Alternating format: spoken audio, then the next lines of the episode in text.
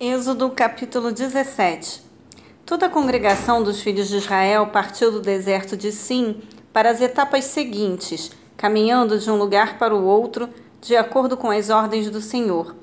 E acamparam em Refidim, porém lá não havia água para beber. O povo se desentendeu, pois, com Moisés, e exigiu: Dá-nos água para beber. Ao que lhes respondeu Moisés: Por que discutis comigo? Por que colocais o Senhor à prova? Ali o povo teve muita sede e protestou contra Moisés, exclamando: Por que nos fizeste subir do Egito para nos matar de sede a nós, a nossos filhos e a nossos animais? Então Moisés rogou a Yahvé, clamando: Que farei a este povo? Pouco falta para que me apedrejem. E Yahvé respondeu a Moisés: Passa diante do povo e toma contigo alguns dos líderes de Israel. Leva contigo na mão o cajado com que feriste o Nilo e vai. Eis que estarei à tua espera no alto da rocha do monte Oreve, Orebe. E baterás na rocha, e sairá dela água, e o povo dela beberá. E Moisés assim fez na presença dos anciãos de Israel.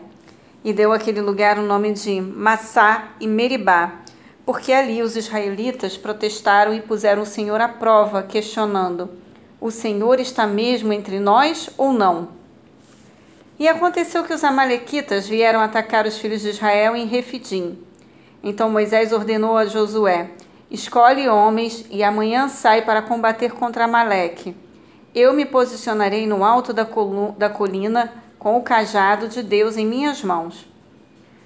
Fez Josué como Moisés tinha orientado e saiu para lutar contra os Amalequitas. Enquanto isso, Moisés, Arão e Ur subiram até o alto da colina. Durante o tempo em que Moisés ficava com as mãos levantadas, Israel prevalecia no combate. Quando, porém, Moisés baixava as mãos cansadas, Amaleque, Amaleque tinha vantagem. Ora, as mãos de Moisés estavam pesadas, Tomando então uma pedra, puseram-na debaixo dele para que nela pudesse assentar-se. Arão e Ur mantiveram erguidas as mãos de Moisés, um de cada lado.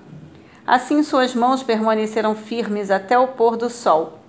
E Josué pôs em fuga Amaleque e seu povo ao fio da espada.